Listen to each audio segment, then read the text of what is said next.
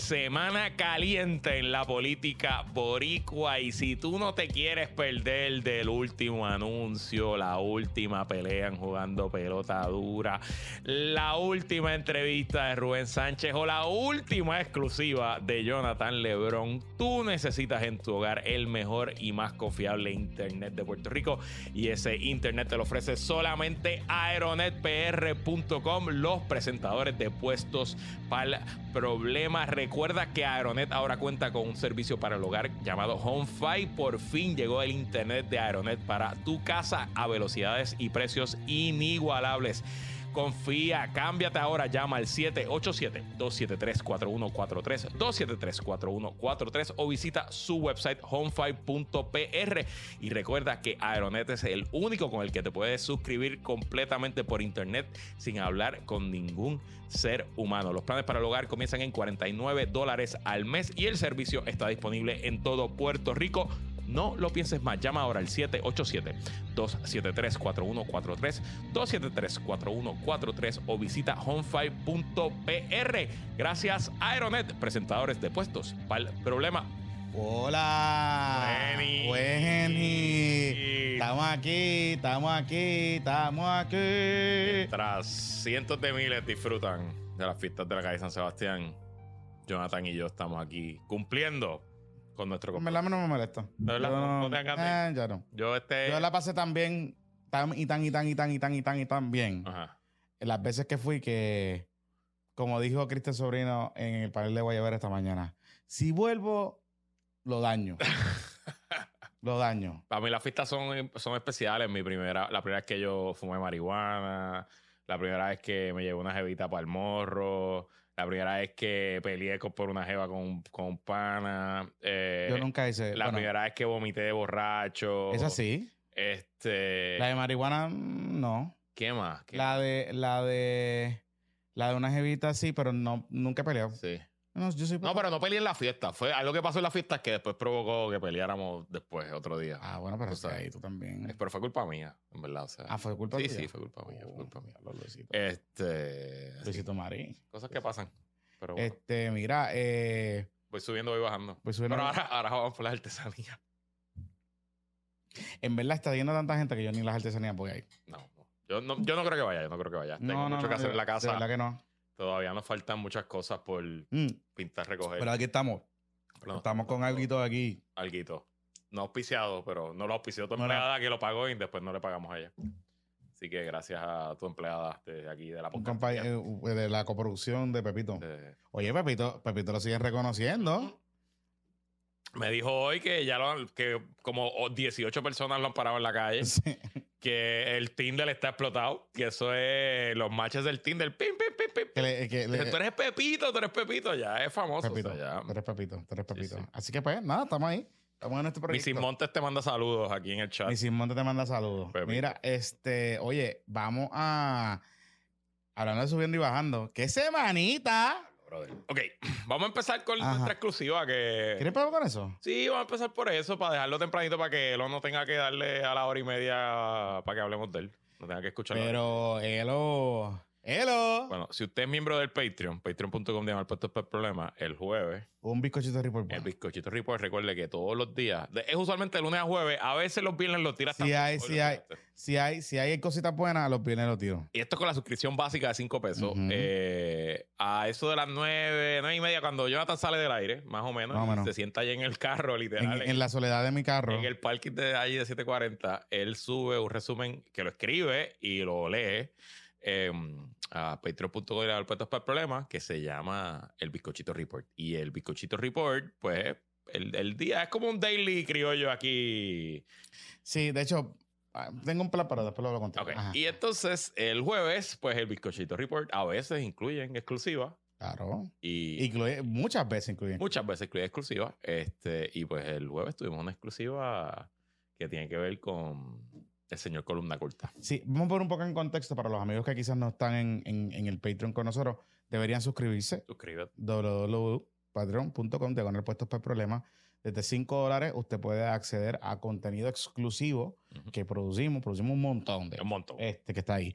Pero eh, parte de lo que incluimos Ah, y de hecho, este lunes grabamos un episodio exclusivo que debe va a salir estar Miércoles o jueves debe salir. Que yo creo que va a estar bueno. Va a estar bueno, va a estar bueno. Nada más le voy a decir que es un noticiero Wars. Es un noticiero Wars. Es como una protagonista del noticiero Wars. Nada más voy a decir eso. Así que, anyway. eh, en esa línea, interesante, voy a hacer un poco de contexto. En el Bizcochito Report nosotros incluimos una situación con Elo Molina. Lo que pasa es que hace algunos meses atrás yo había recibido información eh, de que a la secretaria del Departamento de Recursos Naturales y Ambientales, Anaís Rodríguez, se le había asignado seguridad y escolta adicional eh, para, eh, digamos, ella, para su movilidad. Inclusive, había una situación seria que el negociado de la policía estaba investigando. y el gobierno de Puerto Rico decidió mantenerla bastante en, en secreto, esa situación. eh, y particularmente también porque la secretaria, debo decir, que no quería Que se eh, su seguridad. No, no, no quería ni Ah, no seguridad ni que se supiera. Ni que se supiera. Ella no, ella no, ella entendía que no. eh, y para que usted tenga una idea, o sea, un funcionario público que tenga seguridad 24 horas al día, los 7 días a la semana, por una situación como esta, significa que si usted va para eh, un juego de baloncesto, donde la vimos en un momento dado, los Ujú. Cangrejeros de Santurce, si usted va para visitar a su novio, o Ah, a, a su los hijos a la escuela. o va a O llevar a los hijos a la A escuela, la misa el domingo. Al bautismo del sobrino. dependiendo de la actividad que usted vaya, es un protocolo de seguridad. Mm. Y eso significa una limitación de movilidad. ¿Usted se cree que es mejor? Mm. No, es peor. Todos y cada uno de los funcionarios, y lo puede preguntar, que, que Luisito estuvo ahí, todos y cada uno de los funcionarios que han estado con escolta o con seguridad 24 horas al día, 7 días a la semana, a menos que usted sea un peliculero, Por lo menos Hernández Colón y Claro, pero, pero, pero, pero hay otros, hay otros que la mayoría te dicen que es una pejiguera y que es una Es mierda. una pejiguera, una pejiguera. Este, así que, Es chulo cuando prende los biombos y te vas por el paseo. eso. sí, pero, ajá, Está ahí. pero está bien. Y eso no lo hacían con la secretaria de Recursos Naturales. Claro que no, claro que no. No, ella no quería. O sea, se le asignó seguridad, pero no quería. Y la situación era alrededor de eh, unas, eh, aparentemente habían unos mensajes, unas llamadas que eh, habían comenzado a surgir de unos grupos que la policía de Puerto Rico parece que había identificado que estaban relacionados de alguna manera u otra Ujú, con Eliezer Molina. Estas, voy un poco más para atrás. Usted recordará una situación que hubo con el Departamento del Trabajo, me parece, o con algunos, eh, yo no sé con qué funcionario fue, que Eliezer Molina publicó teléfonos Ah, privados Ya, sí. de empleados y funcionarios, básicamente en sus redes sociales, y la gente empezó a llamar a esa gente. Y de empleados que ni siquiera. Que no eran- eran- no era el jefe de agencia. Yo no creo que era no otro PUA o el Ajá, desempleo, un revuelo así. Ah, re- ok, me viene a la mente. Tenía que- es verdad, es verdad, tienes razón. ¿Por qué estoy diciendo todo esto? Porque si bien es cierto, los empleados y los funcionarios públicos son funcionarios públicos, son funcionarios públicas, electos, figuras públicas por, por- por su naturaleza. Las figuras públicas, particularmente los funcionarios públicos en la jurisprudencia de Puerto Rico y la jurisprudencia de los Estados Unidos también, se les reconoce ciertos derechos, particularmente como los derechos de la intimidad y la privacidad. Dentro de eso está cobijado, por ejemplo, que usted, eh, de hecho el caso Leading es ese.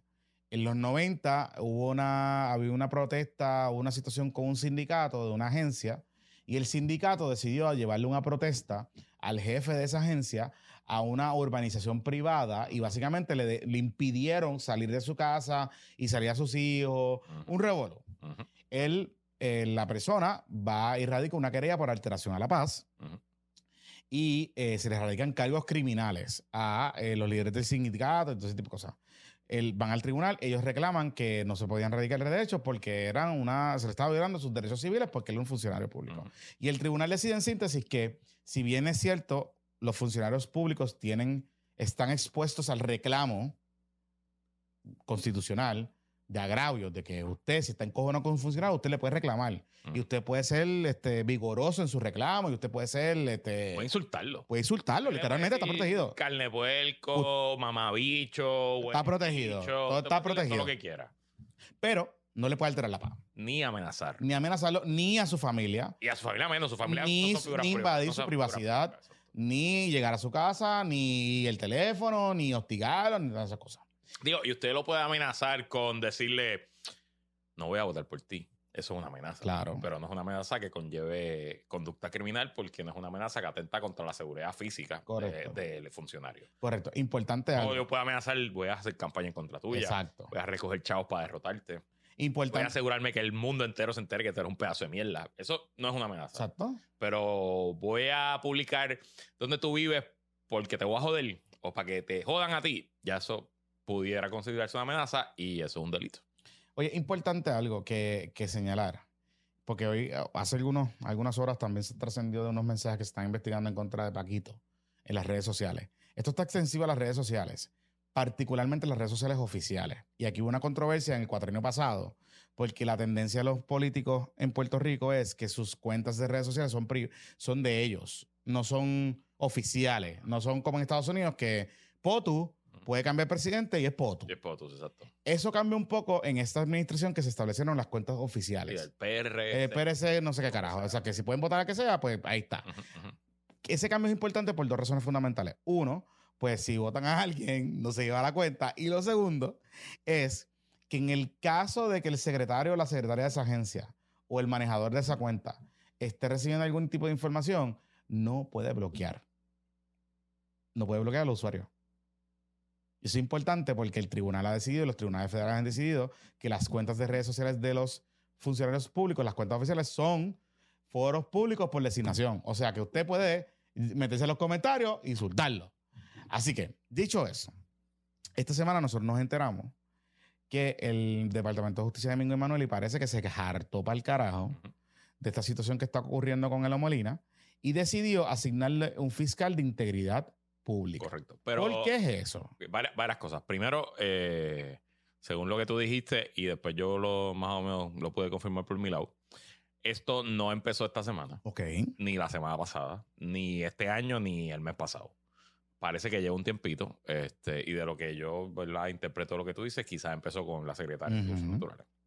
Segundo, ¿por qué se le asigna fiscal de integridad pública? Pues yo desconozco, yo presumo que a él justicia lo considera como un político.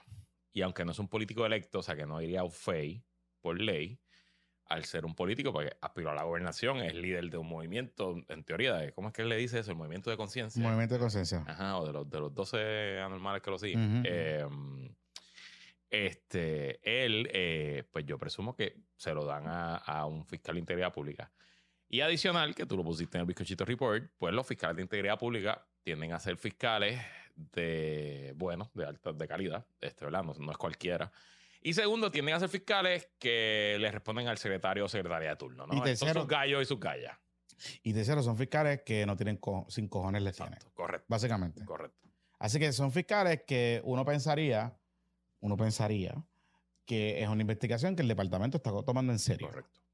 Y si son mensajes de texto, pues probablemente una inve- investigación compleja, porque, digo, yo presumo que él no es tan bruto, bastante bruto, de, mandarle a mensajes de su celular. De Pero él tiene cuenta, él tiene cuentas troles y todo Cuentas eso. troles, tenía una que estaba detrás mío, pero mm, si tú recibes un, en un, a tu WhatsApp eh, un Jonathan Lebron, esta es tu casa, sé dónde vivimos y sé dónde estudia tu hija, de una cuenta anónima, un celular desconocido, pues tú puedes yo le rompo la cara. Está bien, pero tú puedes pa- pa- radicar la querella, pero o sea, cómo Sí, la policía sí. de justicia encuentra, pues eso es una investigación compleja. compleja. ¿no? Hay que eso requiere, Sí, y, la- y la- el departamento... requiere supinas a, las- a las compañías de celulares. O sea, es una investigación compleja, así que presumo que, que por ahí irá el asunto. Y recuerden que la- el departamento de justicia tiene una división de crímenes cibernéticos Correcto. que fue la que encausó a Medea. A mi idea. Este, así que por ahí que va la cosa. Honestamente, yo te voy a decir algo. Elo, nosotros venimos advirtiendo el problema de Elo. Y lo venimos advirtiendo bien seriamente. Y esto no se trata de que le tenemos miedo a Elo y a sus cuatro borrachos este, imbéciles que andan con él. Nada de eso. De hecho, ¿sabes? Si tú, tú quieres encontrar donde yo estoy, llega. Yo, yo estoy todos los días en un programa de televisión en vivo en Santurce, si tú quieres llegar y nos damos par de puños si tú quieres. o sea, no, yo no soy así. Pero anyway, pero digo, tampoco, pero a la misma vez uno para, sabe para lo que trepa, porque uno le invita a los programas y, uno, y le- no va, Ujú, ujú. porque él qu- quiere ir siempre a los foros que le gusta. Ahora, nosotros venimos advirtiendo esto porque, Porque ya ninguno, porque, Porque eso- ya porque eso- toda la prensa. Ajá, pero, sí, bueno, pero de Rubén, la prensa ahora, hablar de la está bien, pero Rubén lo sigue llamando para esas cosas. Sí, Ok. sí, es verdad, es verdad. A lo que voy con esto es que hay, hay un tema importante aquí porque nosotros venimos advirtiendo esta actitud que Eliezer Molina a venir, viene con los medios de comunicación. Y volvemos, esto no es una conducta de Eliezer Molina, esto es una conducta aprendida. Aprendida de Alexandra Lúgaro. Del anterior, porque esta no, pero de la Alexandra Lúgaro original, la OG, la de cuando en 2016 empezó con el fenómeno de los Facebook Live, rambling, de, insultar a la prensa, de, decir 300 barbaridades, de llamar a boicots eh, y todo ese tipo de cosas. Así que ya eso estaba escrito ahí en piedra, eso estaba escrito, ya el, framework estaba ahí.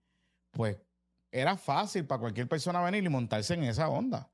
Y lo habíamos dicho en el 2016 con Alexandra Lugaro y los, los, seguimos recalcando con este tipo. Y aquí está el resultado. El resultado es que en Aguadilla, por ejemplo, hubo una situación esta semana donde básicamente se entraron a puñetazos allí y hubo un miembro de la seguridad privada del lugar donde ellos fueron a protestar y le entró a batazos a otro. Y aquí iba a pasar una tragedia y el enano de Lomolina no estaba allí. Porque esa es la cosa también, porque, porque provocamos, incitamos a la gente y le decimos a la gente que salga por ahí y somos unos cobardes, porque somos unos cobardes. Y nos quedamos en las redes sociales y, subiendo estupideces. En vez de ir a coger palos allí con la gente. ¿Por qué Lomolina no está cogiendo palos allí con la gente? Porque es un cobarde. ¿Por qué no estaba con la gente que le gritó a Ivette Sosa? Porque es un cobarde también. Porque es muy macho para muchas cosas. Es muy, eso está para pagarle al gobierno. Es muy macho, muy macho. Pero a la hora de la verdad, no está allí. Digo, y sirve para amenazar a las mujeres por mensajes de texto. También. Para eso, es machito. Para eso es machito, para eso tenemos, tú sabes, para eso es machito de verdad. Pues tú sabes, pues ahora va a tener que atenerse las consecuencias. Yo no sé cómo esto vaya a terminar. Yo no me estoy adelantando aquí a que el Departamento de Justicia va a radicar el cargo o no. Pero, pero, si esto se da, como yo entiendo que se va a dar, yo creo que esto es serio. Esto no es nada, esto no es un chiste. Esto es serio. Y ojo a los que lo, lo que le ayudan, porque yo sé que muchos de ustedes, de los mismos partidos que él critica, lo usan a él porque lo de Rincón de Sol y Playa no fue porque lo Molina lo descubrió. Alguien se lo dio a él. Claro. Claro. Claro. Y de hecho, esta semana también nos llegó una confidencia de que Elo Molina hizo un super mega papelón en el campamento en algún momento. Ah, sí. Ah, se peleó con la gente del campamento. Y se peleó con la gente del campamento, pero esto no salió en la prensa y que en cierto sentido la gente, o sea, este campamento empieza genuinamente con gente de la zona que cree en la causa y, bueno, Pero obviamente, pues como suele ocurrir, llega Columna Corta y su corillo, también llega Mariano Gala y su corillo, y pues la lucha cambia, porque entonces llega gente de afuera, es otro, otro flow. Otra dinámica. Y para parece que también hubo, hubo puños y patas entre ellos y no lo quieren allí. Porque después pues, todo lo daña, daña ropa y todo lo daña. Añado algo, y esto es a la representante Mariano Gales. Tenga cuidado, representante. Tenga cuidado porque usted es una funcionaria electa y usted le, le aplican otras reglas. Y yo sé que usted cree que usted camina por encima del agua y que usted pudo sobrevivir el tema de, de allá de, de, Palma, y todo ese tipo de cosas. Y, y, y, y se puso al día con el crimen y todas esas cosas. oye, está bien, chévere. De hecho, a mí me cae bien Mariana Nogales.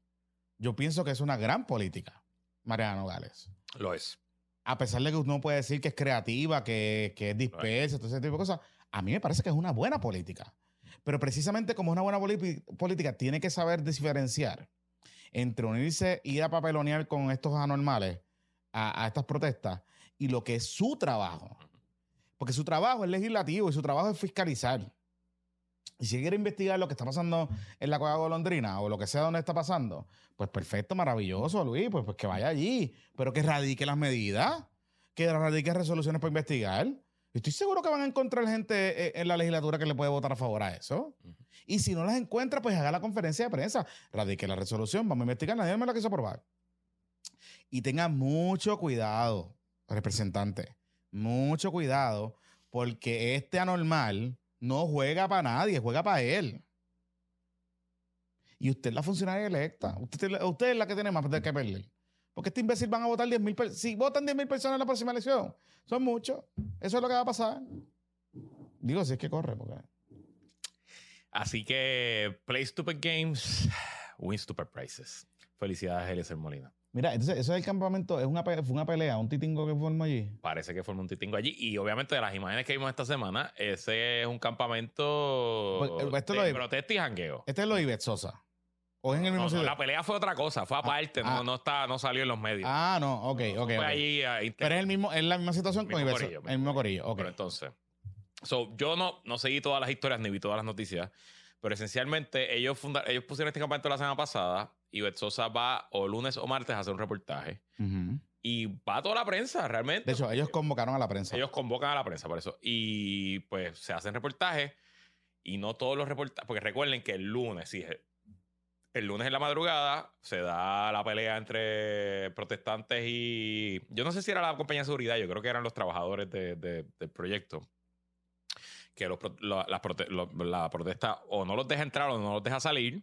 Ellos tratan de forzar su entrada. Hay eh, eh, forcejeo entre parte y parte hasta que un empleado o un, o un obrero, un policía, un guardia de seguridad le parte la cara a un protestante. O sea, lo, lo manda para el hospital, literal. Y lo acusaron y hay un caso, etcétera. Le entró a, le entró a batazo. Pues eso genera todo tipo de cobertura y pues la cobertura no es del 100% a- del agrado del campamento. Ese es el issue.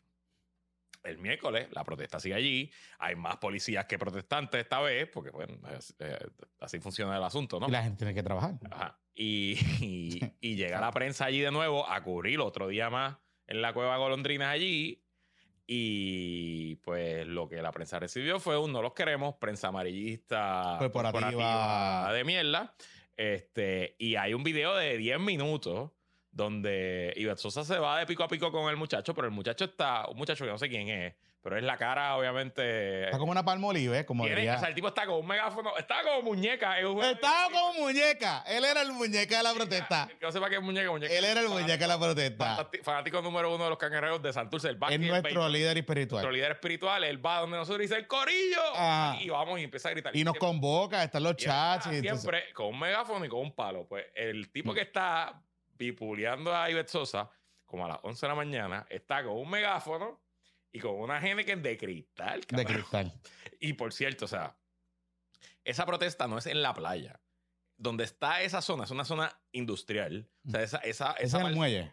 Este es el muelle azúcar, pero esa parcela queda eh, en el pueblo de Aguadilla. O sea, Ajá, eso es en la parte de atrás. Urbana. Eso, eso es literalmente. el- eh, y, y el, la playa está abajo, un acantilado. O sea, que no es que tú estás allí en la arenita, en unas palmas, jangueando en la playa dando cervecita. Eso tú estás literalmente bebiéndote la cerveza al lado del taller de transportación de obras públicas del, del, del DITOP de, de regional del noroeste. O sea, al lado de esta cueva golondrinas, que es una reserva pristina, están lo- las máquinas, los diggers del DITOP hace 40 o 50 años. O sea, pero anyway. So, este tipo está allí en esa zona industrial con su cervecita, bipuleando a una periodista y pues declarándose defensor y paladín de Pero la- tengo que decir algo. del ambiente. Tengo que decir algo sobre ese. Sobre ese Tú- yo sé que se les fue la mano y son y además que son unos morones porque lo único que están logrando es que la prensa les coja repelillo y no los cubra más. Y en efecto, miren qué pasó. Esto fue el miércoles y de ahí para abajo nadie ha cubierto tres carajos lo que han hecho. Pero Además de que ir para Guadilla, pagar overtime, para que estos cabrones. Guadilla, Para que estos cabrones, para que estos cabrones empiecen con esta mamabichería, yo, yo le digo, me importa un bicho. O sea, Cancelo ese llamado al otro día. Ajá. El que mande a alguien para Guadilla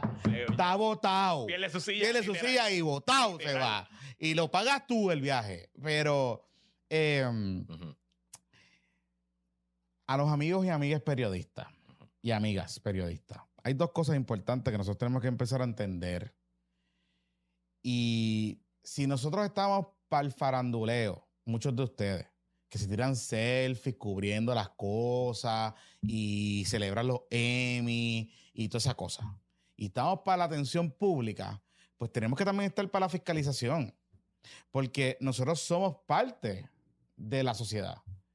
Y tenemos derecho, o sea, la sociedad tiene derecho a fiscalizarnos a nosotros, porque nuestro trabajo, nuestro trabajo es precisamente contar la verdad.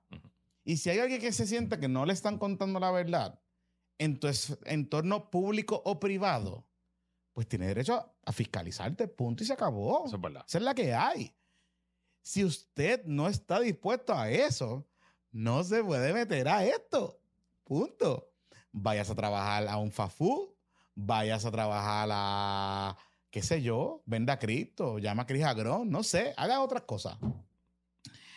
Y la compañera Ivette comete un error en entrar de pico a pico con el muchacho muñeca de las protestas. Con el muñeca. Porque al final del día, Muñeca pelú, muñeca pelú. el muñeca pelú. Ajá. Porque al final del día, hablándote claro, o sea, aquí hay un tema importantísimo que nosotros tenemos que, que, que comprender y es que lo que le dice el muchacho a Ivette Sosa es de dominio público, porque Ivette Sosa, cuando sacó lo del PUI ignaciano, Ujú. sacó un comunicado de prensa. Sacó un comunicado de prensa. Y en aquel entonces se habló por todos los medios de comunicación de Puerto Rico lo que estaba ocurriendo, la situación que estaba ocurriendo y que envolvía al hijo de Ivette Sosa de que había alegadamente solicitado de manera irregular e ilegal un beneficio de desempleo pandémico. Y todo esto pasó mientras los medios de comunicación todos los días reportaban que el Departamento del Trabajo le estaba radicando cargos a gente, para que usted tenga una idea, una señora que no tenía dónde caerse muerta, que solicitó el PUA, que al final el caso se le cayó. Porque el problema que cometió fue un cambio de dirección y puso una dirección o un revuelo así, que le impusieron una multa de, una fianza de casi 250 mil billetes por cargos que le radicó el- la Policía de Puerto Rico a petición del Departamento del Trabajo por eh, robarse el PUA. Eso pasó. Pasaron varios casos de eso. Y tú me quieres decir a mí que tú tienes al hijo de un miembro de la prensa que está reportando todos los días sobre alegado fraude en el PUA, todo ese tipo de cosas, que aquí no pasó nada. Y no le pasó nada a él. No le pasó nada a él y a los otros malandrines y gallos del colegio. Y a otros colegios también que estaban en la misma. Que se compraron carros, que se fueron de viaje, que todo, todo ese tipo de cosas. Entonces, ahí es que está el problema y ahí es que está mi problema con esta situación. Yo creo que la agresión fue una mamabichería del muñeca de, la, de las protestas. Yo creo que o sea, es una macharranería de la macharranería típica que tiene el movimiento de izquierda en Puerto Rico, progresista, que le odian a las mujeres. Y odian particularmente a las mujeres en posiciones de poder. Esa es la verdad. Y aquí, eso está ahí. Pero, pero, pero, nosotros como prensa, que muchos de ellos, de esa generación, se cantan los paladines de la justicia, también tenemos que saber cómo responder a estas situaciones. Nadie la obligó a quedarse ahí, Luis. Ella, pod- Ella pudo haber, haberse ido, que fue el punto que te hiciste en el Zoom, que, que ahí cuando dije, coño, yo pensaba que estaba siendo un poco duro con ella, pero cuando tú dijiste, pero es que si tú como periodista vas y tratas de coger entrevistas no tiene de esto, te vas. y todo el mundo te dice que no, pues tú te vas y te puedes ir un Tú poquito. te vas y haces el puente allá y qué sé yo. Exacto. O llamas a tu mesa y, te, y le dices a la mesa, mira, no consigue nadie para entrevista porque nadie me la quiere dar. Y tú te vas. Y se acabó. Se acabó el, se acabó. Ah, pero que a lo mejor ella quería hacer otra cosa o quería. Ah, bueno, pues yo no sé. Y a los gremios de prensa, aquí hay una lección aprendida importante. Y es la siguiente. Aquí hay un coordinador general en Movimiento Victoria Ciudadana, por ejemplo, que ha hecho una carrera política. Una carrera política de insultar a periodistas, de llamar a medios de comunicación pidiendo que saquen a periodistas de los medios de comunicación, de pedir boicots públicos contra medios de comunicación y de cuestionar coberturas todos los días y de incitar el móvil cibernético y de tirar sus seguidores en contra de periodistas. Voy más para atrás. Aquí hubo funcionarios en la Universidad de Puerto Rico que recibieron becas presidenciales, que cuando las becas presidenciales cogieron y se fueron a las redes sociales a insultar a periodistas por la investigación que se estaba haciendo y lo que se estaba revelando. Y la ASPRO y la OPC no sacaron un comunicado de prensa. Y han pasado un sinnúmero de ocasiones con sinnúmero de, de personas, con un sinnúmero de situaciones aquí en Puerto Rico. O como por ejemplo cuando Juan Dalmau y el PIB por casi un mes y medio se le estuvieron escondiendo a la prensa para no dar cara por el chat falocrático. Aquí la OPC y la ASPRO no denunciaron que aquí había un silencio y que aquí debían hablar, como lo han hecho con Tomás Rivera Chat, como lo han hecho con, con la mayoría del liderato del PNP y con otras instancias, como ocurrió en esta situación. Y el problema es que cuando pasan estas cosas y nos tocan a los de cerca, pues ahí denunciamos. Pero hay que ser consistentes. No puede ser que como Manuel Natal me cae bien y como es bonito y como es del corille, pues no vamos a hacer las expresiones que tenemos que hacer.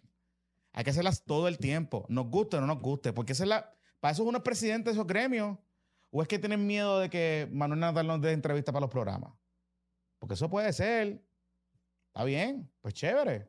Pero si vamos a coger los gremios así, pues, pues, pues ciérrenlo. Ciérrenlo. Y si usted ve las redes sociales, Luis, que eso es lo más cabrón. La opinión estaba dividida. La opinión estaba dividida. La opinión estaba dividida, es verdad. Yo te voy a decir una cosa también. Eh, ¿Verdad? Yo no he nacido todavía, pero yo puedo entender que te mencioné un hijo, una hija y tú pues vayas de atrás para adelante. O sea, es difícil. Yo lo puedo entender. es difícil. Yo lo puedo entender. Pero eh, eh, te mencionaron a tu hijo y una hija en una situación pública que tú reconociste. Y que ya debes estar curada de espanto porque fue hace tres años. dos Por eso. o sea, O sea, tampoco es que. Sí, tampoco estamos hablando aquí de que esto es un inuendo. No, no, Sí, Estamos hablando aquí de una situación pública que tú sacaste un comunicado. Si tú no hubieses sacado un comunicado, yo tú, est- esta, esta, esta discusión que estamos teniendo aquí, dije, coño, en verdad son unos mamabichos. Pero la realidad no es esa. Eso es una información pública. Tú convertiste a tu hijo y la situación que estaba pasando tu hijo en una situación pública que creo que era lo correcto cuando lo hizo. Pero ahora no puedes venir a decir que no te reclamen con eso. Ella tenía que, mira, esta es mi frase favorita del 2023. Pichar es crecer. Pichar es crecer. Pichar es crecer. Ese puede ser el nombre del episodio. Pichar. Pepito, anota eso, que no se nos olvide. Pichar es crecer, Corillo. Pichar es crecer. Usted, si usted está, usted debe aprender dos cosas. Si usted está en una situación o está enfrentando situaciones que usted no tiene el control material de poder cambiar esa situación, no le dedique energía ni tiempo. Si usted está en una discusión con una persona y usted ya planteó sus puntos y la persona le planteó sus puntos y no han llegado a un acuerdo, no siga discutiendo con esa persona, no dedique energía. Dedique energía en lo que usted pueda cambiar, lo que usted pueda transformar, lo que usted pueda mejorar, lo que usted pueda hacer, lo- a la persona que usted pueda convencer. Pichar es crecer. Pichar es That's it. crecer. That's it. Hay que ser feliz, Corillo. Es crecer. Eso es que la romana viene así. Oye, te, eso es año nuevo, Johnny nuevo. Vine, vine, vine, vine.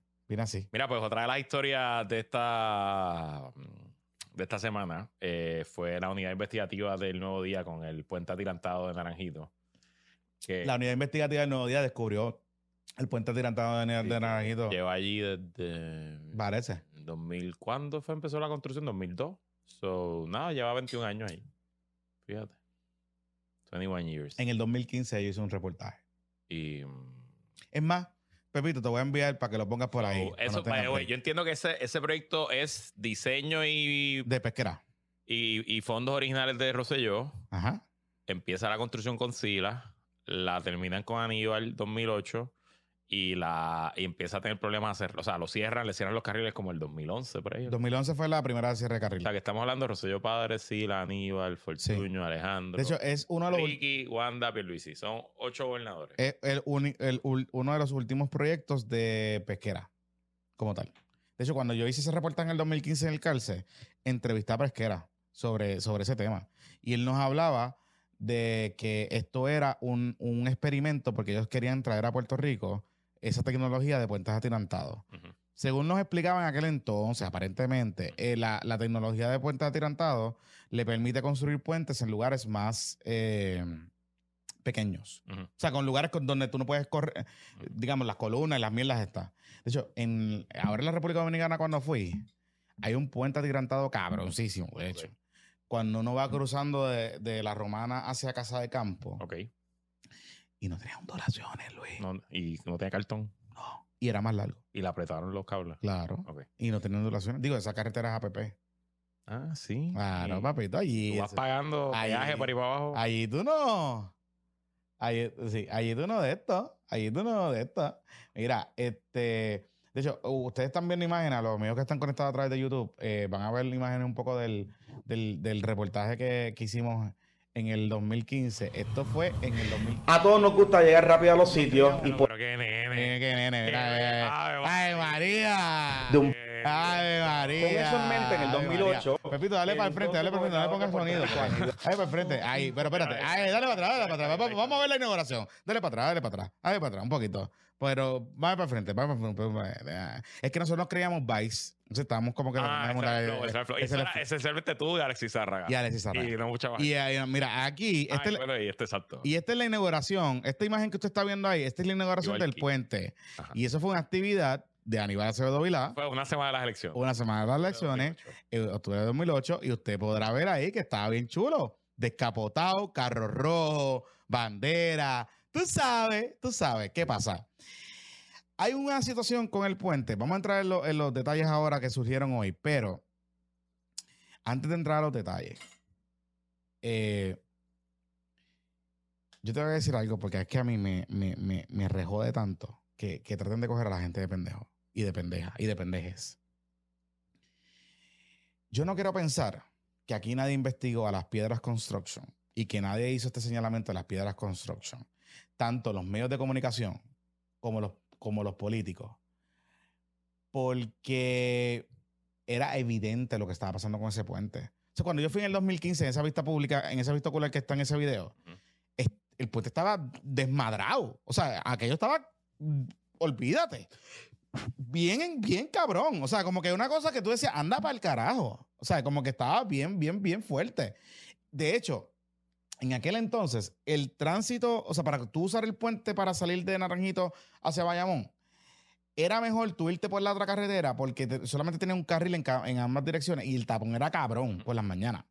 Así que, o sea, y yo no quiero pensar, porque aquí también pasan un par de cosas, y es que las Piedras Construction y esta gente son contratistas bien grandes de los dos partidos que han Digo, dos- O sea, son contratistas grandes que van a guisar con los dos partidos porque, hay te- proyectos que, que necesitas Porque son contratistas los poquitos que hay. Porque no es que hay 100 en Puerto Rico, o sea, hay los que son. Ay, yo no quiero pensar, yo no quiero pensar porque ha pasado que en el pasado, eh, y un saludito a las empresas Día, que en el pasado, cuando empezaban a mirar cositas en los periódicos, los, los muchachos llamaban, no solo llamaban al periódico, sino que llamaban a los políticos y le decían, si tú no llamas al periódico que pare la investigación, yo no te voy a dar un chavo en la próxima, en la próxima vez que me toque.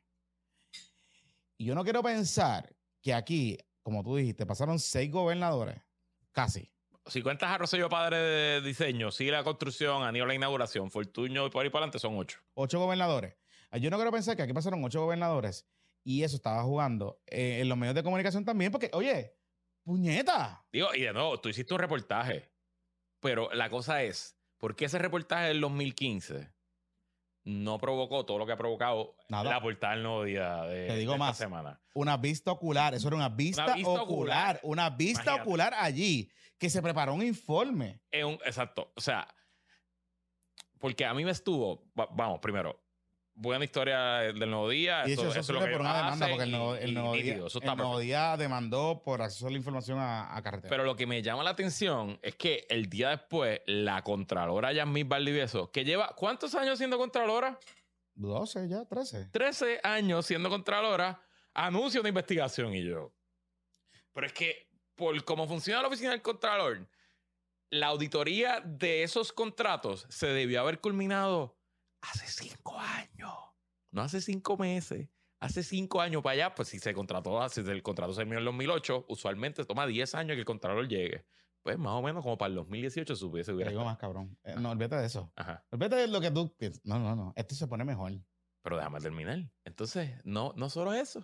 Es que el miércoles, Domingo Manuel y el Departamento de Justicia mandan un comunicado que han nombrado un fiscal especializado. Mira qué listos son. Porque no es un fiscal especial, que es distinto, que es el fiscal especial que puede acusar a un político. No, no, no, es un fiscal especializado, porque supongo que es un ingeniero o alguna mierda así, para investigar. Miren, esto lo sabe Domingo Manuel, excepto el asesinato y algo Mingo. unos delitos de corrupción que eh, los delitos prescriben. Cualquier delito que pudo haber habido en ese momento, eso está prescrito hace años. Entonces, no solo eso, Jonathan, es que hoy vi que la oficial de prensa de justicia subió una foto de una reunión que está Mingo Manueli, la Contralora, el fiscal especializado este y yo no sé cuántos más chichincla hay de justicia diciendo reunión para investigar, qué sé yo, y buscar conducta criminal en el puente. Y yo, ¿cuándo carajo justicia había hecho esto con algo, con nada? Y para colmo la foto, cabrón, no tienen ni un papel al frente. Nada. O sea, que están, están hablando, están leyendo el periódico igual que nosotros, porque, o sea, no es que tienen el file ahí al frente, tú sabes, loco. O sea, es como que. Y, y, y me, me, me llama demasiado poderosamente la atención toda. to- ¿Por qué algo que lleva ahí 15 años, que todo el mundo sabe que está jodido, que la gente que vive allí sabe que está jodida, Este, Bueno, nos quedamos a chichorrar, también lo sabemos. ¿y, ¿Y por qué tanta tensión de momento? Es lo que es lo que Te digo más, te digo más. Yo cuando yo tuve un equipo que dirigí de baloncesto en algún momento dado eh, en mi carrera deportiva y practicábamos en Naranjito. Y yo tenía que o sea, guiar hasta Naranjito y pasar por el cabrón puente este. Y el puente estaba bien jodido. ¿Tú sabes lo más cabrón de todo esto, Luis? Que la Contralora de Puerto Rico, yo la entrevisté en estos días y le pregunto, mire, Contralora, este, ustedes auditan a, a la autoridad de carretera y auditan a todo el mundo. ¿Cómo es posible que en el plan de auditoría usted me acaba de decir que nunca se incluye el puente? Que ella dice, yo busqué información y yo dije, ay, Dios mío, aquí no hay de esto. Y yo, entonces ella me empieza a explicar. Me dice que como parte de las dinámicas que ellos tienen allí, los auditores pueden poner en el plan de auditoría cosas que reciben de distintas fuentes, incluyendo Ujú. eh, vistas, eh, referidos, eh, las agencias que pueden referir, todo ese tipo de cosas, y medios de comunicación. Pero que eso nunca se incluyó.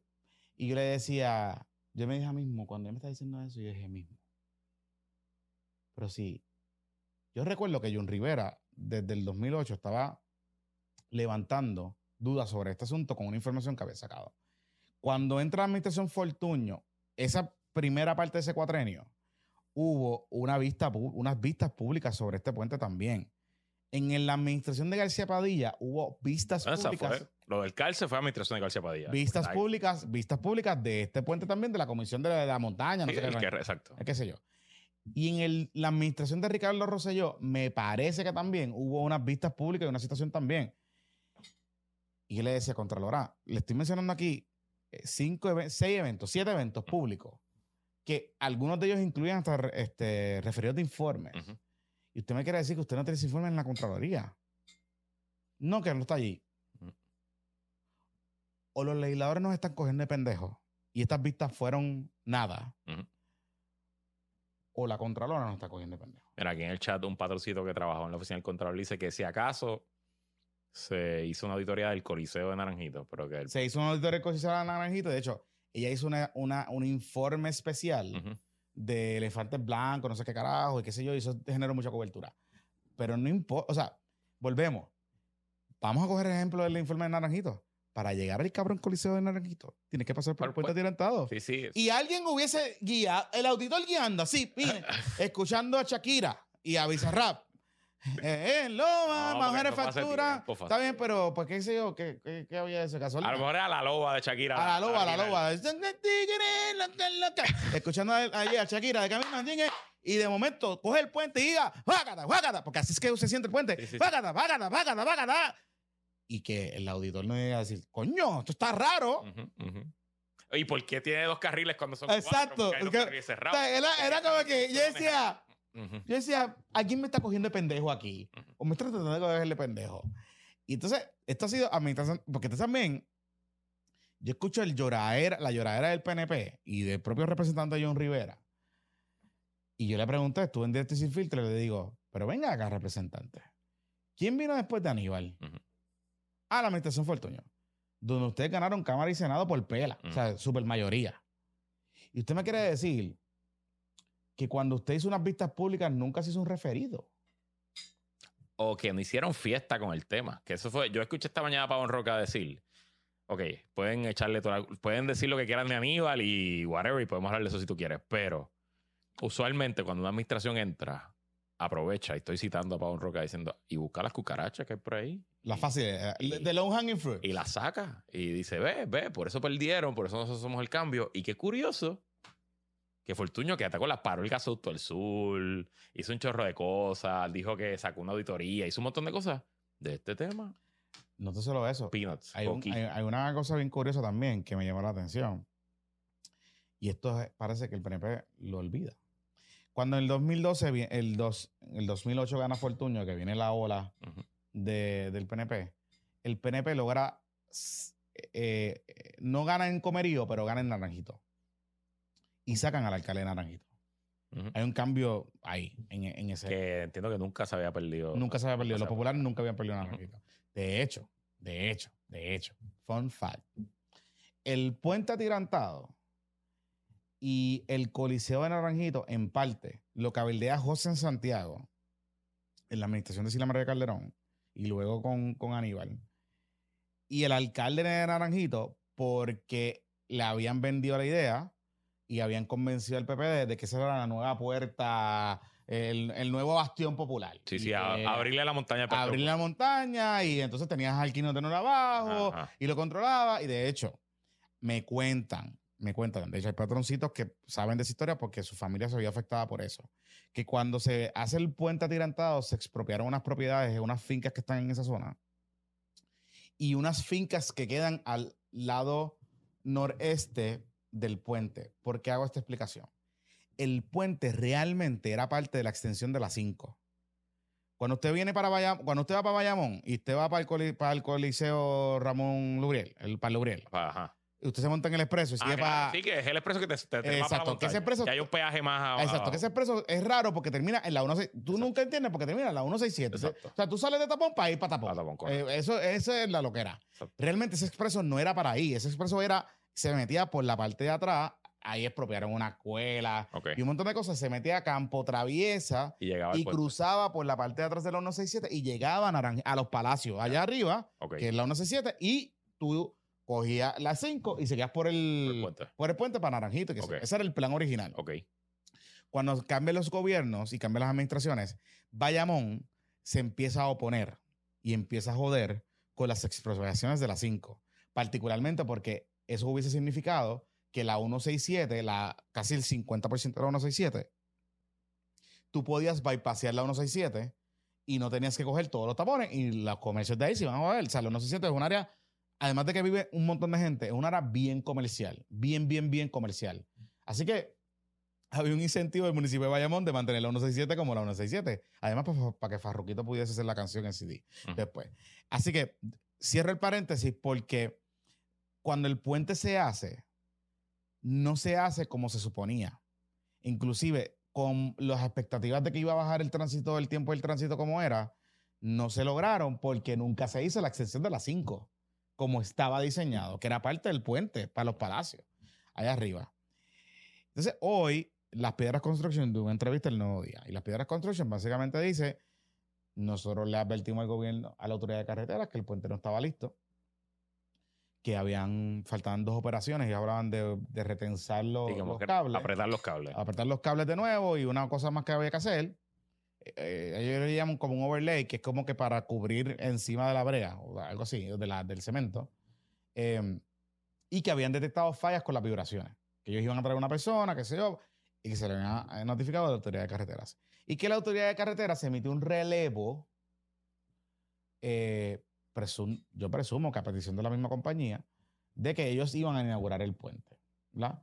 No queda del todo claro dos cosas. Uno, la fe, o sea, digo, hay una fecha, pero que no, te- no queda del todo claro en la, si la autoridad de carreteras, qué información tenía la autoridad de carreteras para tomar esa decisión, porque la autoridad de carreteras no ha hablado y los documentos no, no parecen estar muy claros, aunque me dicen que en la transición de carreteras del 2000 Es el 8 al 9. Del Ah, 8 al Aníbal 9. La Fortuna. debe- hay, hay información. Debería haber algo ahí. Debería haber algo ahí. Debería haber algo ahí.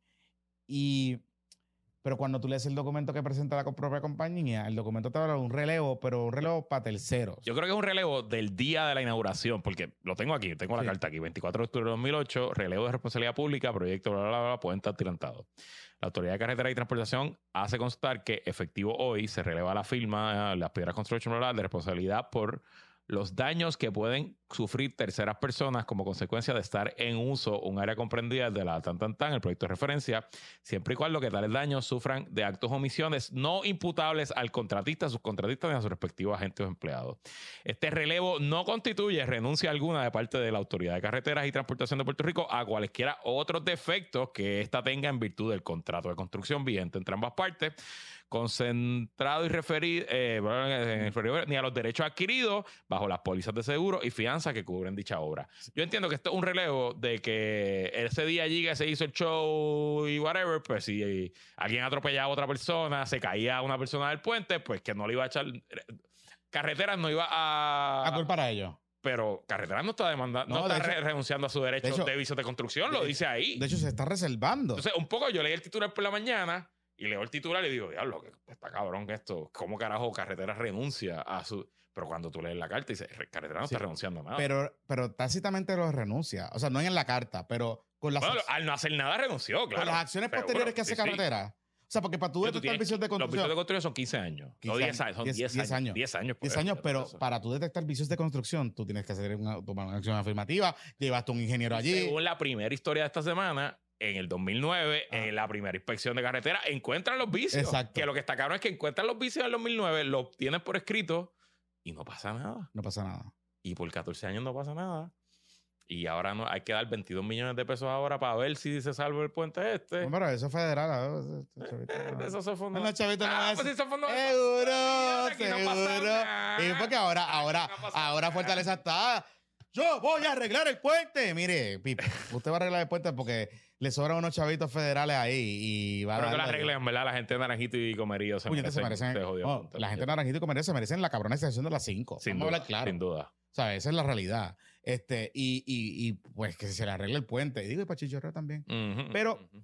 Yo escuchando a Aníbal en su podcast esta mañana, tengo que decirte algo. A mí, honestamente, yo, o sea, voy para atrás. Yo entiendo a las piedras construction y lo que hace, porque estoy seguro que su abogado o sus abogados, que deben ser muy buenos, porque si, porque si sus abogados le pidieron que carretera le diera un relevo en el momento que le di relevo. Ah, ah, Luis. Bueno, ¿Entiendes? Politiqueando ahí. Eso, o sea, Eh, eh, yo no te voy a decir lo que no, lo que no te voy a decir lo que no es verdad. Que alguien en Fortaleza quería hacer eso antes de la semana de la elección. Seguro. Claro. Seguro. O sea, entonces yo escucho a Aníbal y yo entiendo lo que él plantea de que la autoridad de carreteras nunca, nunca se reservó, o sea, nunca eh, renunció en esa carta a detectar vicios de construcción. Yo entiendo esa parte. Pero entonces él después dice, no, pero nosotros en Fortaleza, nadie coordinó, yo no, yo no conozco a esa persona, qué sé yo, que puede ser verdad. Pero cuando tú ves los videos, Pepito, ponchame los videos ahí, de la inauguración. Sí, sí, o sea, vamos. Pónchame la inauguración. Vamos, vamos, vamos, vamos. de la inauguración. Yo, o Ah, sea, Dios, entrevistaste a Pesquera Eh, también. ah, Ah, ok. Papi, nosotros hacemos un periodismo investigativo de verdad. Eso, eso, eso que, tú sabes, los programas de ahora son buenos, son buenos, nada malo. Pero nosotros hacíamos de verdad. 2015, Porque nos, nos creíamos Vice. 2015. Ese era el plan. Este, y el. Cuando tuve la inauguración, que ahí Pepito está ahí buscando dónde está la Ya, inauguración. ya, ya lo está enseñando, lo está enseñando. Ok. Cuando tuve la inauguración de, de, de ese día, allí había, mire, dos carros descapotados había bandera, había gente, estaban los alcaldes, Sí. estaba, ¿me entiendes? Y yo recuerdo, yo recuerdo esos últimos 90 días de Aníbal. Aníbal fue a cuanto baile de muñeca lo invitaban. Yo trabajaba en una compañía, en Yes, en ese momento, que nosotros teníamos un- una, una propuesta que montamos unos eventos para entregar unos cheques. Me parece de Juvenpleo, una de esas La llave para tu negocio, quizás. no, no, no. Eran, eran unos cheques de, de nenes trabajando Ok. en algún tipo de desarrollo. Ok, Algunos proyectos de eso. Y nosotros hicimos como cinco o seis eventos. Y un evento fue en Huánica, ok. que fueron toda esa región. Y yo recuerdo que tuvimos que hacer un. Al final que estaba todo el evento montado, hice un crical porque en ese momento Huánica era popular y el alcalde le dice a. Le notifica al gobernador o le notifican a la fortaleza que había esta actividad que se estaba montando, no sé qué carajo. Y el gobernador dijo: Voy para allá. ¡Vamos para allá! Pa'. Seguro. nada. Digo, o sea, Oye, gobernadores cortando cinta y, y inaugurando. Eso, eso yo- seguro. y, y pasa todo el tiempo. Hace como un mes y medio, Pierluisi fue para el oeste, para Aguadilla. Había una carretera entre Aguadilla y Ah, Isabela que ah. lleva cerrada desde María. Y él fue a cortar cinta. Y después estoy yo cerrada, la abrieron la semana pasada. O sea, que- Por eso te digo, o sea, si, si, si, el, si el puente no estaba, si el puente, o sea, tú pudiste haber cerrado el puente nuevo, correcto. ¿Entiendes? O Fortuño pudo haber cerrado el puente en febrero. Exacto. En febrero de 2009. Y, Y así allí. Ah, Aquí está, por eso es que te va a meter presa, Rosa Emilia. Ah. Por eso es que vas preso. Porque el, es más, pues, el día que empezaba el juicio de Aníbal, que fue en febrero de 2009, ¿Lo cerraba? cerraba el puente. Exacto. Y decirle ahí, jurado, haga usted, ya hice mi trabajo, haga usted el tuyo. Ajá, ah, y hace una conferencia así con el puente atrás. Lo estoy cerrando y pongo una llave. Pero tú sabes que estas son las cosas que hacen los partidos principales que le dan la razón a Manuel Natal. Exactamente, exactamente. Este es el bipartidismo, Sí. el partido único. Porque los dos se han, tirado, se, se han cubierto aquí. No, y tú sabes que también, porque obviamente la gente me manda cosas. Ah. Cuando el PNP cumplió 60 años, ah, el aniversario que tuvo, que hicieron el recorrido de la obra del PNP, una de las obras. ¡Es del puente! ¡Es fuerte! Se la ponen a Pedro, no sé yo, se la ponen. Ahí Sí. está, ¡juagata! Eh, pero ahora no quiere, ahora Aníbal. No, Es una mierda. Ahora Aníbal, ahora Ahora Aníbal. no, ahora no. No, pero entonces yo escuchaba a Aníbal y decía, Ajá. Aníbal, chico, coño. Tú sabes. ¿Me entiendes? Entonces yo puedo entender lo de la carta, qué sé yo, pero. Vamos. Tú sabes que la fortaleza no sabía. Si yo sé, yo sé, con lo, con lo, eh, digamos, en la fase que estaba esa campaña, donde estaba en ese momento, y con lo, tú sabes, lo disciplinado y controlador que puede ser tu tío, Lo es, lo es. con ese tipo de cosas y eventos, organizado. y lo organizado que es Juanita Colombani, que es su oficial de prensa, su mano derecha y, y- y- y todo en estas cosas públicas. Por favor, Corille, vamos, tú sabes, vamos a cogerlo suave también. Vamos a cogerlo suave. Mira, eh, ya que estamos en el tema del Partido Popular, vamos a la pausa. Vamos a la pausa. Seguimos con el Partido Popular. Hay Power Wars. Vamos allá. Bueno, y si quieres comenzar el año 2023 con un cambio de carrera, emprender en una nueva industria o lograr ese puesto gerencial que tú ya sabes que te mereces, o aún si estás graduándote de la universidad y quieres comenzar tu experiencia laboral con el pie derecho, es fundamental que tengas un resumen que resalte información como logros, proyectos y áreas de competencias que te distingan y convenzan al reclutador a contratarte. Y para eso está nuestro nuevo patroncito Pyme Career Branding que desde el 2008 ofrece servicios de redacción de resumen. Su fundadora María de Lourdes Caraballo cuenta con certificaciones incluyendo dos para resúmenes profesionales en distintos campos, una para resumen para altos ejecutivos y dos para la preparación de resúmenes para el gobierno federal. Este resumen es importante que lo sepa, es distinto ya que conlleva más detalles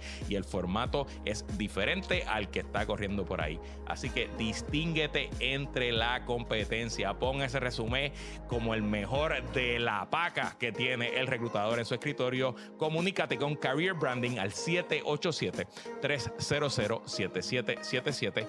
300-7777. Gracias Career Branding por a nuestra familia de los patroncitos y patroncitas pymes.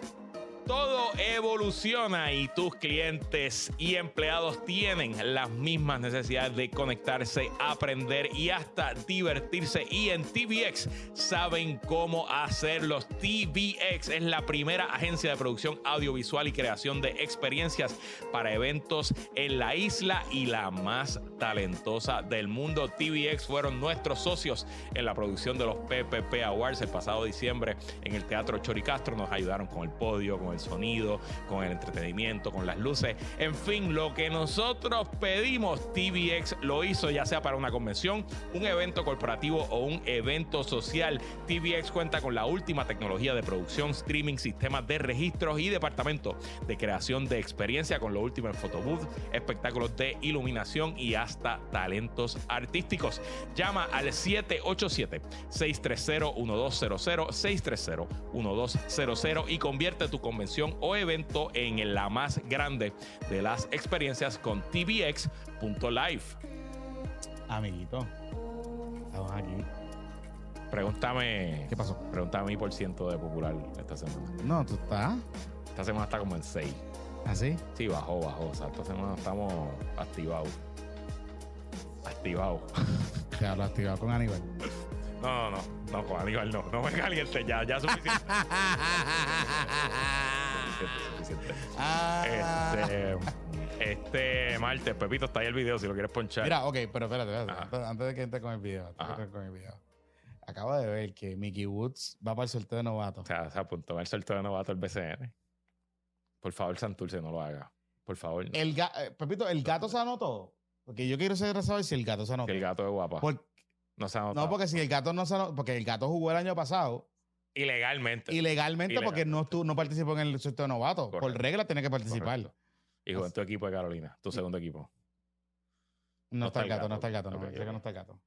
No está- Eh, ¿Cuántas rondas son en el sorteo? Tres rondas. Tres- o sea, que a lo mejor o sea, se puede colar. No creo, no creo. Cogen 36 jugadores. No, son 36, pero no Ah, creo. No llega, no llega. No, porque acuérdate que hay muchos jugadores que tú coges para reservar. Ya, ya. Aunque no vengan a jugar, aunque tú sepas que no vengan a jugar, tú lo reservas. Ok, ok, ok. Y pues, pues tienes que. Ah, no vas a coger al títere de Mickey Woods. Ok, pues está bien. Ya me gusta Mickey Woods, está cool. Digo, él juega, él juega. O sea, juega mejor que nosotros. Le pero le mete, le mete, le mete. juega en la puertorriqueña. Ah, ¿está jugando en la puertorriqueña? Dice Pepito aquí. ¿Con quién está jugando en la puertorriqueña, este Pepito? Carolina. Ah, claro, hay que decirle Carolina, sí, sí. Ahora tienes que jugar en el pueblo que, de donde tú eres. En la puertorriqueña. En la puertorriqueña hay que jugar en el pueblo. Ah, porque él es hijo franquicia para los gigantes. No. Ah, bueno, pues sí. Sí. Una buena- Ok, anyway. Eh, cerrando ese paréntesis, el que se tiró esta semana y formó un revolú Ujú. fue Pablito José. Pablo José. ¿Viste que usó Pablo José? HR. Pablo José Hernández Rivera. El nieto de Hernández Colón. El nieto de Hernández Colón. ¿Sabes? O es el nieto desde que nació. Yo entiendo. o Desde sea, que nació. Y yo en- y, y Pablito, yo entiendo lo que tú quieres hacer. Yo sé que lo- los apellidos y las, mona- y las monarquías y todas esas cosas, las dinastías políticas son fochicacas. Yo lo, yo lo sé porque después de lo de Ricky, la cosa ha estado difícil y qué sé yo. Yo entiendo esa parte. Pero usted, hijo de quién es, Carillo, y, y nieto de quién es, Así es. ¿sabes? ¿Qué, qué puñeta vas a hacer? Se lo hicieron a Héctor Ferrer, te van a hacer a ti. Eh, pues el miércoles en la mañana, eh, como a las 7 de la mañana, pues, Pablo publicó un video en sus redes Usó un blitz. Y a la misma vez lo anunció con Rubén Sánchez. O sea, que lo hizo como, como Dios manda. Eh, anunció la creación de un comité exploratorio para su candidatura a comisaria reciente del 2024. No. mm, Lo de exploratorio no me lo creo, pero bueno, eh, es un poco. Él me dice, estoy casi, casi, casi, casi 100%, 100% seguro, pero todavía no tomamos decisión. Exacto. Y, por- Final. y- y como no le puedo poner nombre, pues por si acaso Sí. quiero usar los chavitos para otra cosa, pues. Exacto. Este, pero esencialmente, ¿verdad? O sea, un comité exploratorio, pues De hecho, no tienen ni que hacerlo porque, no tiene ni que hacerlo. porque el, ah, el, ah, el contralor electoral tiene una figura. Sí, pero es el fake. Acuérdate que esto es una. Por eso, por eso. Pero no tenía que hacerlo. Pero si, si quería hacerlo, Ajá. podía hacerlo con eh, un comité. Ellos tienen, se llama comité sin posición. Algo como que comité sin. Sin designación. Pero Eh, el tema es que no sé si después te puedes llevar esos chavos por el fake. y yo creo que sí. Pero, no si lo hace sin. Es Eh, mire, Whatever. Potato. No Potato, importa, potato. No, importa, Ajá. no es tan importante. Eh, y bueno, sacó un video bastante sencillo. Mira, el exploratorio está Guillermito y Albelo. Oye, no sé, no estaba en el For Racing. Bueno, pero la foto en, en el meme de Dora la exploradora. No estaba en el For Racing. Les, les contaré ya mismo el For Racing. Eh, pero nada, pues hizo eso, se fue de Media Tour, estuvo en todos lados, estuvo contigo, ¿verdad? Estuvo conmigo. Eh, Me dijo que, que va a aprender a bailar.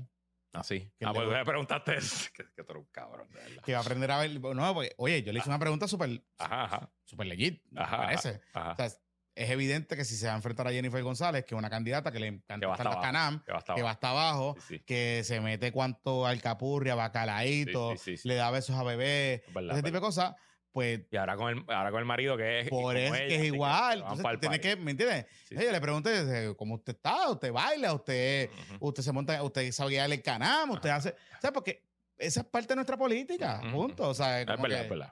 la que hay. Es verdad. Y pues me dijo que, mam- Eh.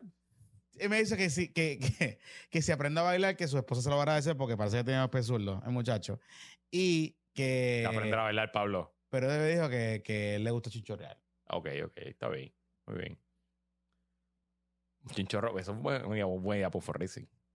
Ok, chinchorro con Pablo José. Este. Entonces, terminó el miércoles con un For Racing en Antonio, en Condado, donde se hacen los For Racings. De los Popo de, Kids. de todo el mundo, en verdad. De todo el mundo. Sí, porque es que. Bueno, eh, eh, recuerda que si usted no sabe dónde, eh, busque un video en, la, en internet que se llama El Cartel del Petróleo. Ajá. La fiesta del Cartel del Petróleo. Fue de en Walter Soto León. Fue. Este, fue para allá. Sí. Y el Cartel del Petróleo le hizo la despedida al tipo que controlaba el Cartel del Exacto, Petróleo. correcto, correcto, correcto. Eh, pues ahí, en uno de los salones del segundo piso, este, fue un evento de Friends and Family. Eh, pues yo, como he dicho varias veces en este programa, soy, soy amigo de Pablo.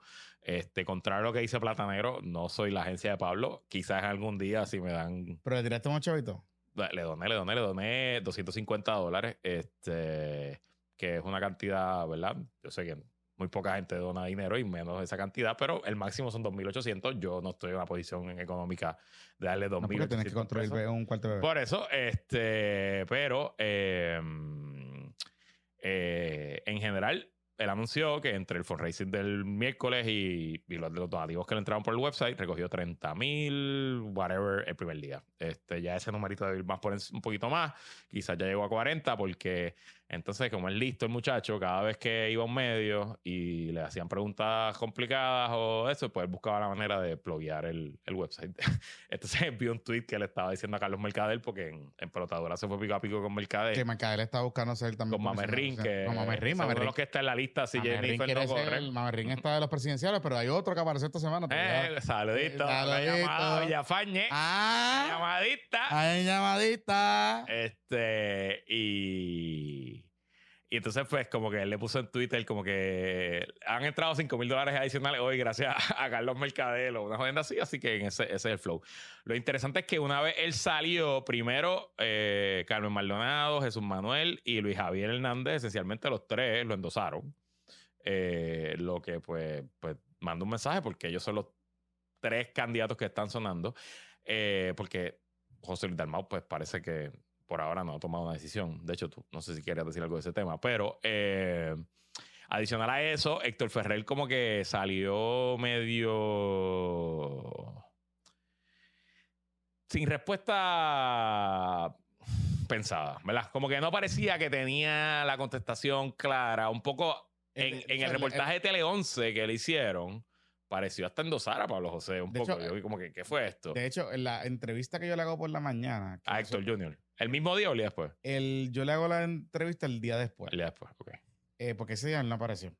Ah, ok. Este, y yo creo que fue lo mejor que hizo. claro, seguro. Em, y el, al otro día, que me sorprendió que me dio la entrevista, honestamente, creo que no estaba dando mucha entrevista ese día.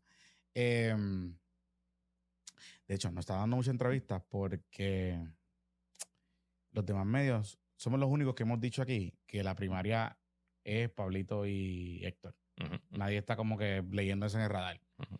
Y fue después que yo le entrevisté y que entonces como que se estaba comentando, qué sé yo, que hacen la entrevista en Tele 11. Y nosotros lo habíamos dicho hace más de un Lo habíamos dicho hace más de un, un año. Eso es lo que meses, quizás un año, pero eso es hace lo tiempo. en tiempo Eso es lo que venía. Entonces, nada.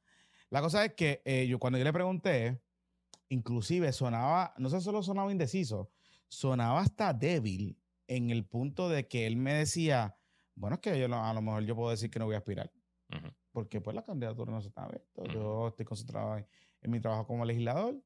Le tiré un jab a Pablito porque él dice, y mi resumen está ahí, Ujú. yo he erradicado legislación y he aprobado esto, esto y esto y esto y esto. Pero la realidad es que me parece que lo cogió con los calzoncillos abajo. Y me luce que le dio un cantazo sólido. Sin contar que cuando las primeras horas, pues chévere, pero cuando Pablito José saca los números que recaudó, a cualquiera le pudo haber metido. Ujú. O sea, ese espinazo eh, frío, pues, Sí, sí. ¿me entiendes? Claro. Y yo, o sea, te, te puedo asegurar, porque parte de, de las personas que, que estamos quizás pensando organizar un fundraiser o algo, por lo menos en estos tres días, nadie me dice que no. Mira, que para ayudar a... Pa- sí, sí. ¿Cuánto hace falta? Cuenta conmigo. O sea, hay un hay algo entre los populares que no se sentía hace mucho tiempo, quizás no se sentía de David Bernier, de, de entusiasmo y De ayudar al muchacho. de sí, de ayudarlo. Vamos, vamos Y- para encima. y- y- ¿Qué, hay, qué hay que hacer? Como que y ¿qué hay- que hacer? Y te añado algo, porque Jesús Manuel Ortiz, que es bien pana de Héctor, Correcto. ¿no? súper pana de Nueva. Héctor, Fuerza Nueva, y Manuelito Calderón Cerame, que es bien pana de Héctor también, Ujú. eh, los dos salieron hoy, yo los entrevisté, y me dicen, mire, yo creo que, y es el sentimiento de muchos populares, que estos dos jóvenes, que son buenos prospectos, no deben cancelarse en una primaria para comisionar residente. Claro, ellos me dicen eso, pero realmente lo que está detrás de esto, y es lo que es la realidad. Si tú vas a una primaria que tiene que ser en el año, como está el código electoral, es a meses de la elección El general. verano 24. Y el Partido Popular Democrático, para bien o para mal, recauda, pero no recauda tantísimo como el PNP. Tú vas a quemar a los chavos en una primaria Claro. interna para enfrentarte en tres meses con. Y en teoría va a haber primaria para la gobernación también. Por eso- que va a haber primaria para todo. Por eso que, pero por eso, y, a- y eso es lo que voy. En ese escenario, tú te vas a enfrentar muy probablemente a Jennifer González en tres meses, en cuatro meses. Pues es un suicidio político para el que gane esa primaria. yo hablando soy, yo soy medio, yo, yo tengo una opinión eh, contraria. ¿Tú crees que vayan a ese cocote? Yo creo que es bueno para el Partido Popular que ellos tengan una primaria, aunque se- el que pierda quedaría fuera de la papeleta del 2024. Eh, en general, creo que va a ser una primaria. Digo, pues al final del día entrarán a, se entrarán a burronazos, es la naturaleza de la política, pero creo que hay un contraste bueno de tener dos jóvenes que tienen buena presencia, que son inteligentes, que son trabajadores, que pueden decirle al país que este partido, que para los efectos del análisis y de lo que la gente dice en la calle está muerto, está podrido, es un cadáver, pues yo creo que hay algo ahí. Sería incluso más taquillera, a menos que hubiera un Jago versus Pierluisi. Esa sí sería la primaria más taquillera.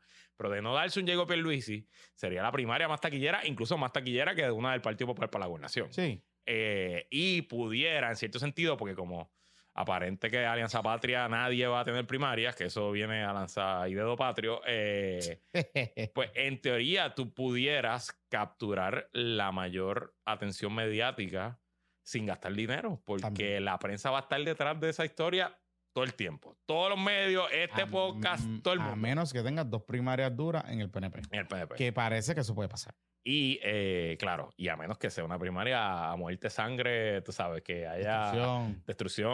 O sea, No, como, como fue la de Ángel Rosa y este Ferrer.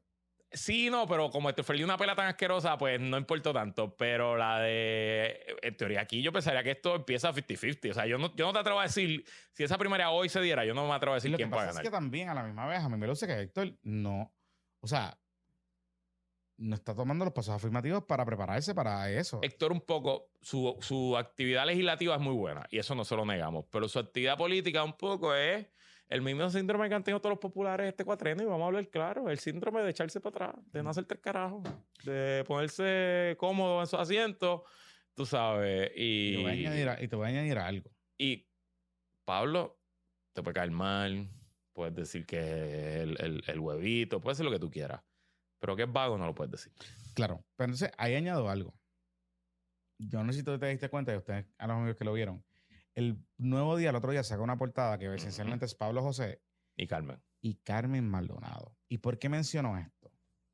Porque inclusive nosotros aquí, que hemos hablado de esta señora en varias ocasiones, pensábamos que esto estaba como al garete. Así que Carmen no te da cero oportunidad, que no- pero yo no la, no la descarte. Por eso te estoy no me la diciendo, no la descarte. Por eso te estoy diciendo, por eso te estoy Mm. diciendo, porque yo pensaría que esa portada es un cantazo, un puño en la boca a Jesús Manuel Ortiz y a José Luis Dalmao.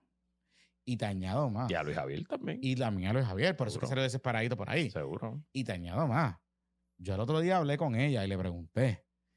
Y ella me dice, yo estoy recaudando chavo y tengo entre 20 mil a 25 mil pesitos. Que me dio una explicación ahí media rara, pero, pero tengo 20 mil a 25 mil pesitos en la cuenta.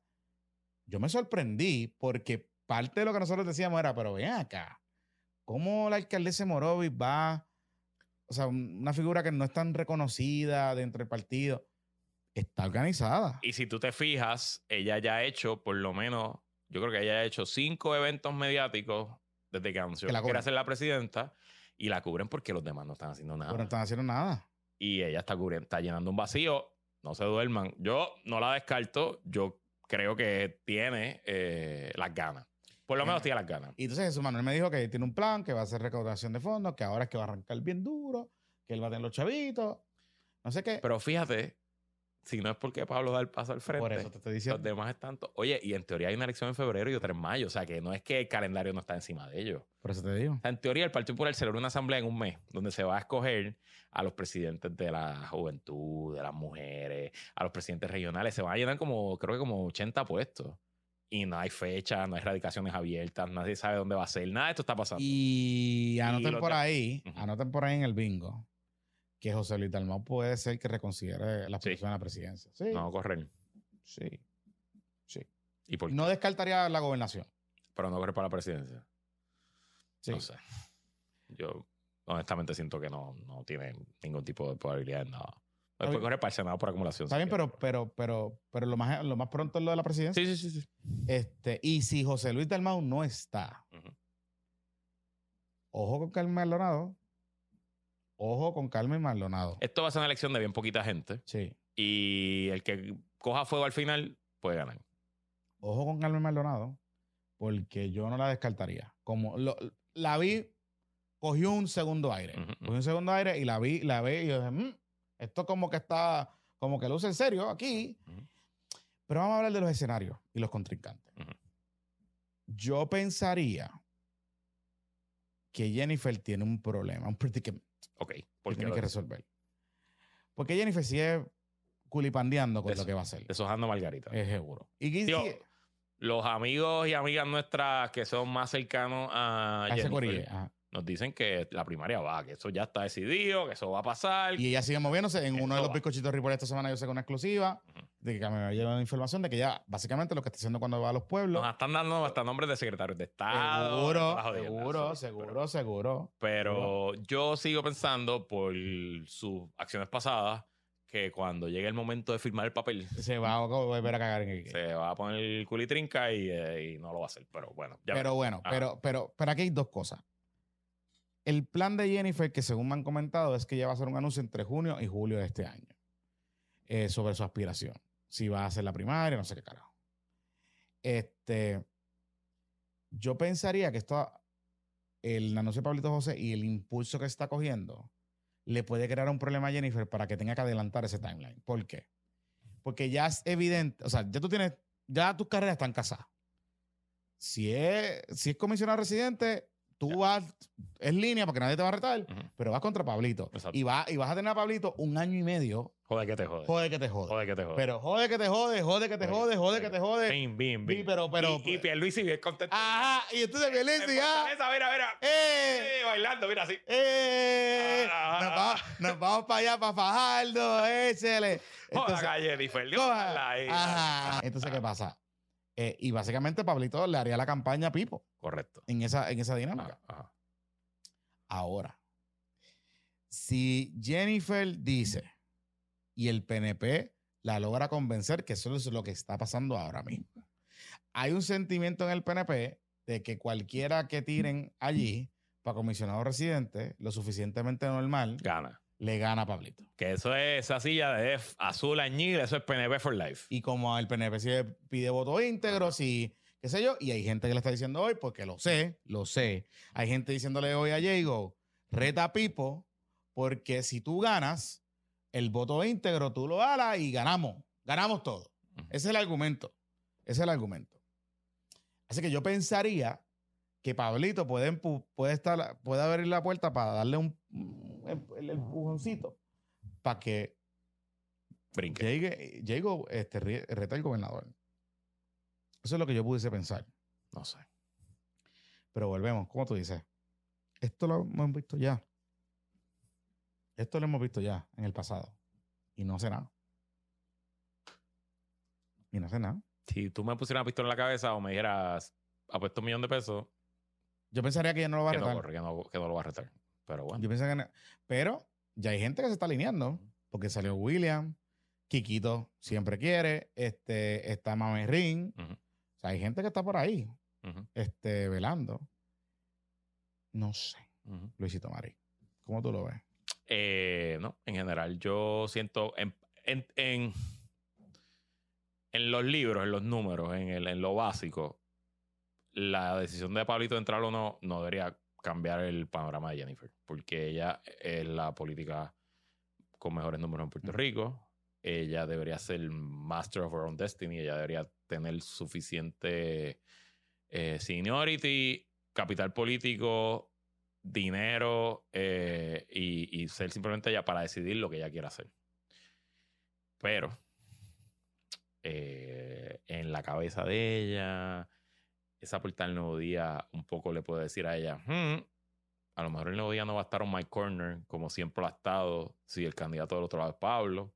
Porque el nuevo día no, o sea, eso de ponerlo en, en primera plana, en su, pri- después de su primer anuncio, Sí, pero, él- eso no es algo... sí, pero acuérdate que el, el nuevo día es una dinastía también. Por eso, claro, está I guess, que- por, eso te digo, por eso en el cálculo de Jennifer Mm. puede estar Sí, que sí. el nuevo día siempre la ha cargado. Básicamente siempre le ha hecho el trabajo duro- difícil para ella.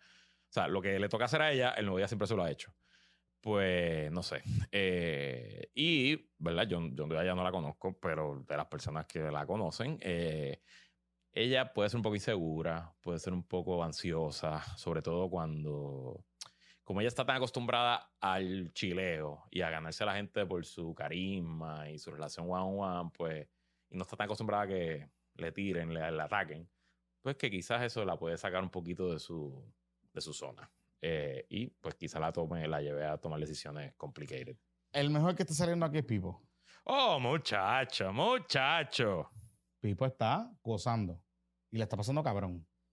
Honestamente. Ujú, O sea, este es el mejor escenario para Pipo en cualquiera de las dos situaciones. ujú. Porque si Jago, si, si, si Jago lo decide retar temprano en el juego.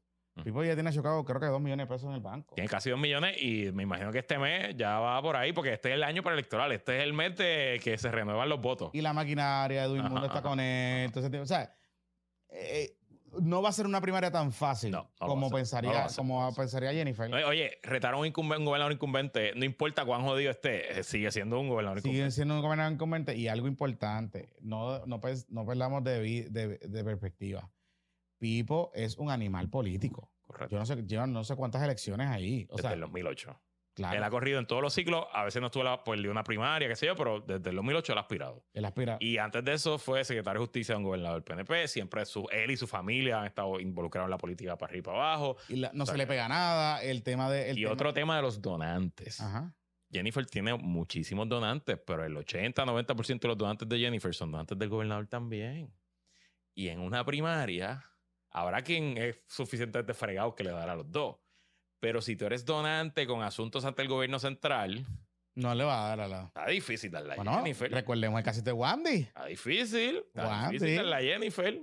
Y obviamente todos los secretarios de agencia y de agencia y los casi 10 o 15 mil empleados de confianza del gobierno central no le van a dar a Jennifer. Está duro. Está duro. No sé.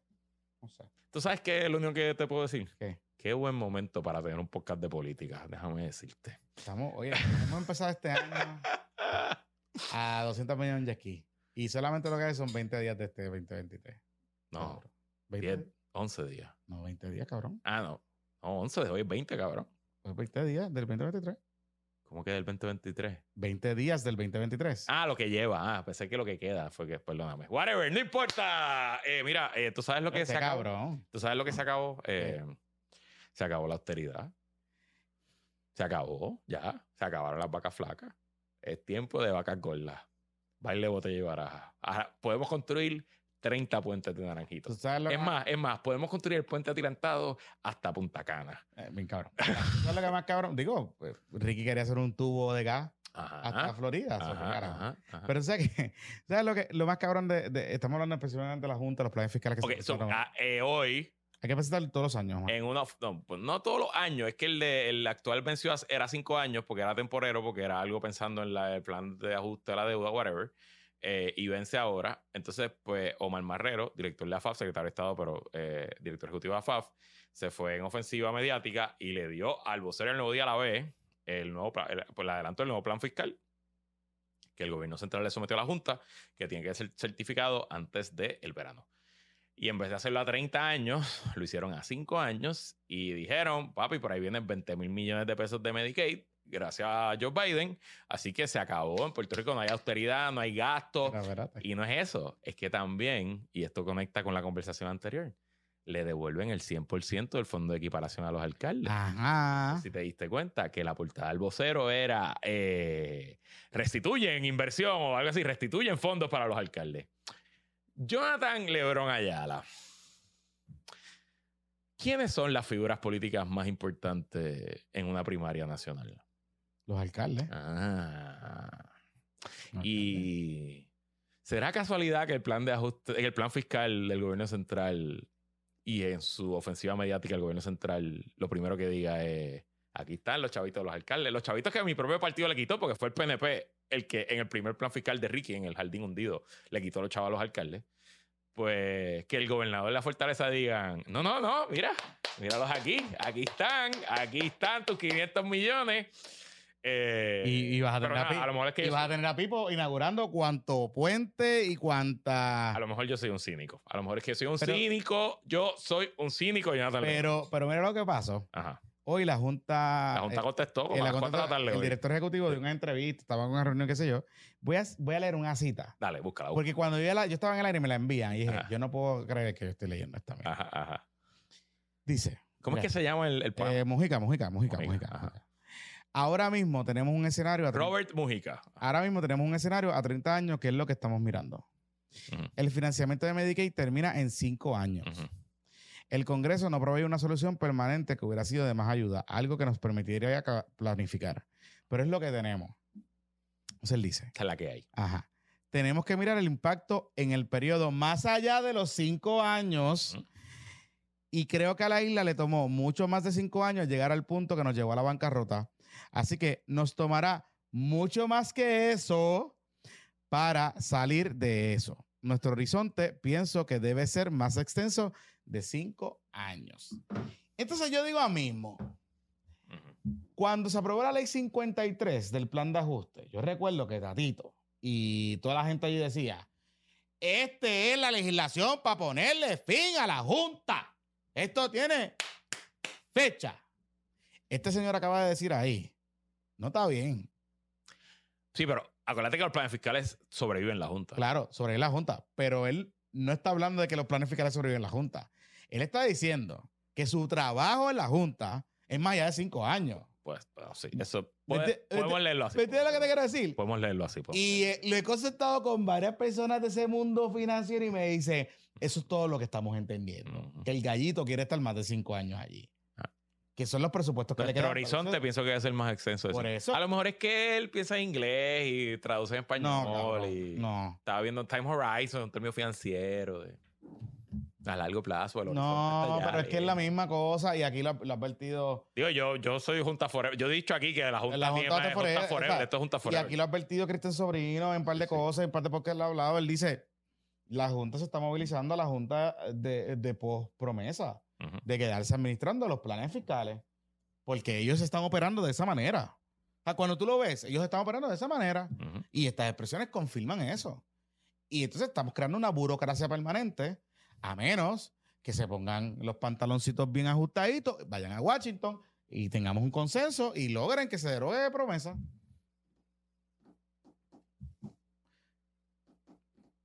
Porque esa es la única manera de que la promesa. En teoría, en teoría, el presupuesto del año pasado no solo estuvo balanceado, tuvo superávit. El que va corriendo va a tener superávit. Ya se reestructuró la mayoría de la deuda. Eh, falta prepa, obviamente, pero eso eh, no es gobierno central. Eh, no se ha ido al mercado de bonos, pero quién sabe si en algún momento. O sea, yo entiendo que se están cumpliendo con los requisitos. En teoría, el reloj de la Junta debe estar corriendo. Pero bueno, además, ¿quién toma esa decisión? ¿A quién uno le puede ir a decir, Junta, te tienes que ir? A la juez Swain, yo supongo, ¿verdad? Lo que pasa es que, bueno, Al sea, presidente de los Estados lo Unidos. que pasa es que promesa tiene, tiene el mecanismo para que la Junta se vaya. Sí, claro, pero. Pero depende de que la Junta, de que la junta misma, de que la junta misma decida que los, los planes, fi- lo- los presupuestos están balanceados Sí.